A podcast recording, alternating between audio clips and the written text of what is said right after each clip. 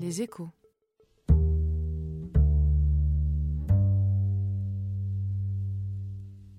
Dix semaines, voilà, euh, dix semaines que l'ancien patron de Renault et président de Nissan, Carlos Ghosn, est détenu dans une prison au nord de Tokyo, au Japon, contraint au silence médiatique. Mais ce jeudi 31 janvier, pour la première fois, deux journalistes non japonais ont pu interroger Carlos Ghosn lors d'un parloir exceptionnel. Parmi ces journalistes, le correspondant des Échos.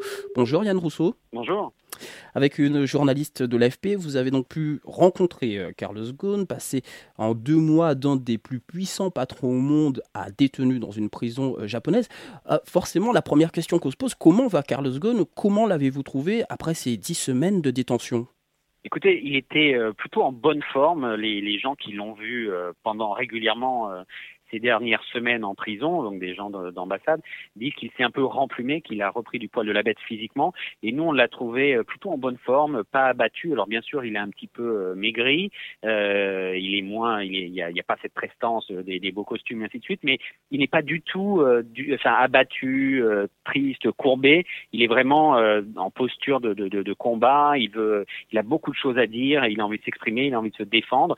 Et donc voilà, il était habillé alors avec un, une polaire noir, un jogging euh, noir.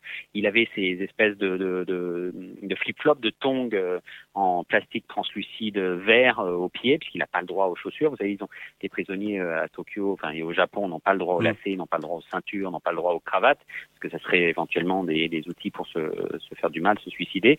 Et donc il était là, mais il était extrêmement combatif, extrêmement ferme, et puis il n'a pas perdu cette aura euh, qu'il a toujours eu, un peu de, de grand patron, un peu autoritaire.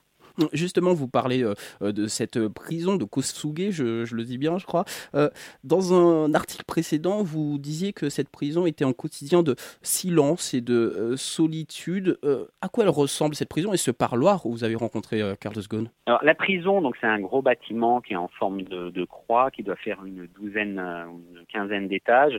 c'est un décor d'acier, de, de, béton, mais c'est pas du tout militarisé, c'est-à-dire que vous rentrez sans aucun problème dans le hall de la prison, sans passer la moindre porte, la moindre barrière, il n'y a pas de barbelé, il y a des caméras de surveillance. Une fois que vous êtes dans le hall, euh, il y a euh, des guichets, un petit peu comme dans un hôpital, où vous allez vous enregistrer, remplir une petite fiche disant que vous avez rendez-vous euh, avec Carlos Ghosn, nom du détenu Carlos Ghosn, ça fait effectivement un peu drôle quand on le fait. Et vous, il n'y a pas de gens en armes, les gardiens sont habillés juste en uniforme, mais il n'y a pas de matraque, il n'y a pas, il y a rien de tout ça, donc c'est pas du tout une ambiance militaire ou une ambiance de, de sécurité. Mmh. Et vous attendez avec les, les, familles qui sont là, qui attendent leur tour. Donc vous avez des télés euh, où il y a des numéros euh, comme chez le médecin, euh, numéro 157, numéro 123. Et ensuite vous, vous montez, euh, vous partez dans un corridor, vous passez sous des portiques de sécurité un petit peu comme à l'aéroport. Vous avez avant des guichets où vous devez déposer tous les matériels électroniques, toutes ces choses. Donc vous ne passez qu'avec un carnet de notes et un stylo. Et ensuite vous allez, nous on était au dixième étage, donc je suis allé au dixième étage.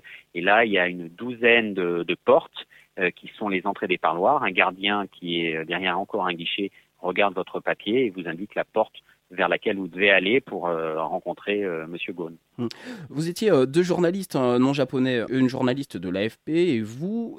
comment s'organise, comment se prépare une telle interview en amont? Alors ça fait très longtemps qu'on sait que, enfin qu'on essaye de parler à Carlos Ghosn. Vous savez, vous avez vu dans les échos, on a quand même euh, très bien, enfin je crois énormément, disons, couvert euh, cette affaire, les, aspects euh, très durs pour Carlos Ghosn, mais aussi tout ce qu'il a fait euh, chez Nissan, euh, chez euh, chez Renault.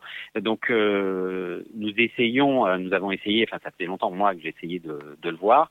Les deux premiers mois, il ne pouvait pas parler, il était totalement à l'isolement, il n'avait le droit de voir que ses avocats et les gens d'ambassade au titre de l'aide consulaire.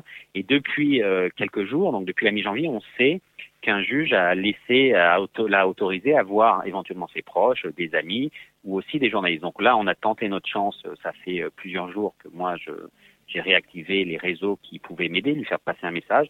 Et donc, pour tout vous dire, la semaine dernière, je ne peux pas dire qu'il l'a fait, mais la semaine dernière, quelqu'un a fait passer un message pour moi, une petite euh, petit mot lui disant euh, qu'il était ma démarche avec des questions. Et donc, voilà, ça s'est passé comme ça. on a eu l'autorisation il y a quelques heures seulement, on a su qu'il euh, fallait se présenter à la prison. Euh, ma, ma, camarade de l'AFP, euh, Anne Beat, qui était avec moi, elle avait aussi utilisé le même canal. C'est pour ça qu'on s'est retrouvés ensemble pour cet entretien. C'est une interview qui s'est déroulée en, en anglais? Pourquoi? Alors ça se déroule en anglais parce que les gardiens doivent surveiller ce qui se dit. ils doivent savoir, être sûrs de pouvoir noter ce qui se dit. Et donc vous avez des, des gardiens qui parlent anglais, alors plusieurs langues en fonction de la nationalité des détenus. Et le, le gardien, le traducteur potentiel qui parle français, ne vient qu'une fois par semaine. C'était pas aujourd'hui. Euh, donc on a fait ça euh, en anglais. On n'allait pas être euh, picky, hein, si je puis dire. On allait, on était déjà content de, de, le voir, donc on n'allait pas faire les difficiles et demander une langue spéciale. Et donc on a accepté de le faire en anglais. Donc euh, euh quand on s'est présenté devant le parloir, donc vous rentrez, c'est une petite salle de 6 mètres carrés, 3 mètres, 3 mètres. Il y a une espèce de vitre qui tombe du sol, une large vitre, enfin épaisse, et vous avez un comptoir un peu en acier euh, de votre côté et de son côté. Et nous, on s'est assis euh, là. Euh, il est rentré avec deux gardiens. Un gardien qui était sur un pupitre en bois, donc face à moi, sur la droite de, de, la cellule, et qui surveillait, là, donc qui notait tout ce qui se disait. Et un gardien qui était assis derrière lui. Lui était au comptoir vert, donc face à nous. Et un gardien qui était assis derrière lui et qui mesurait le temps, qui contrôlait le temps. On n'avait que 15 minutes. Il nous a fait un signe à 3 minutes en nous disant il vous reste 3 minutes. Et quand c'était 15 minutes, il s'est levé et tout le monde, ils sont partis. Pu lui dire deux mots en lui disant euh, euh, on reviendra vous voir. Il nous a dit oui, si vous voulez, s'il vous plaît, revenez me voir. Et il est, il est reparti. Carlos Ghosn est, est accusé euh, de malversation, notamment dissimulation de, de, revenus. Il parle dans votre interview d'un piège, mais un piège tendu par qui et pourquoi? Alors sa thèse ou sa stratégie de défense, hein, comme on veut, c'est que euh, il parlait ouvertement avec Hiroto Sakawa, le PDG Nissan, mais aussi avec d'autres exécutifs du groupe, euh, de son grand projet euh, d'intégration. Il, il n'emploie pas le mot fusion. Quand je l'ai relancé là-dessus, il a dit d'intégration mm. des trois marques Nissan, Renault, Mitsubishi Motors sous un même holding, sous une même euh, maison mère euh, qui aurait été propriétaire des trois groupes et euh, qui aurait conservé leur autonomie, donc aurait été pas une fusion complète, mais voilà, il voyait euh, et, il dit que ce projet d'intégration faisait grincer des dents chez Nissan et que c'est pour ça qu'on a essayé d'interrompre ce processus en s'en prenant à lui. Donc il parle de complot, il parle de piège, il parle de trahison et il dit que c'est ça qui s'est passé.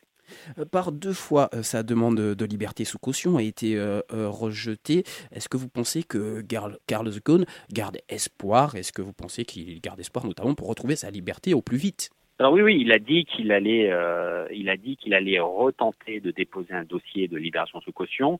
Euh, il va le faire dans les prochains jours. Ce que l'on sait, il nous l'a pas redit aujourd'hui. Enfin, il nous a dit qu'il allait tenter, mais ce qu'on sait, c'est qu'il essaye d'amener des nouveaux éléments euh, pour prouver au juge qui va étudier cette demande qu'il ne va pas s'enfuir, qu'il va rester au Japon jusqu'à son procès et qu'il ne va pas essayer d'aller corrompre des témoins ou d'aller détruire des preuves. Donc il dit je vais retenter et je veux prouver, je veux montrer que je serai là à mon dossier, à mon procès pour me défendre, que je ne vais pas m'enfuir et que je ne vais pas tenter de détruire des preuves. Il dit dans l'interview, il dit mais toutes les preuves elles sont déjà en main de Nissan, qu'est-ce que vous voulez que j'aille détruire? Merci euh, Yann Rousseau. Euh, l'interview de Carlos Ghosn est déjà disponible sur leséchos.fr. Euh, merci à Radio Campus Paris pour les moyens techniques. N'hésitez pas à vous abonner aux éditos de la rédaction des échos, surtout aux plateformes de podcast.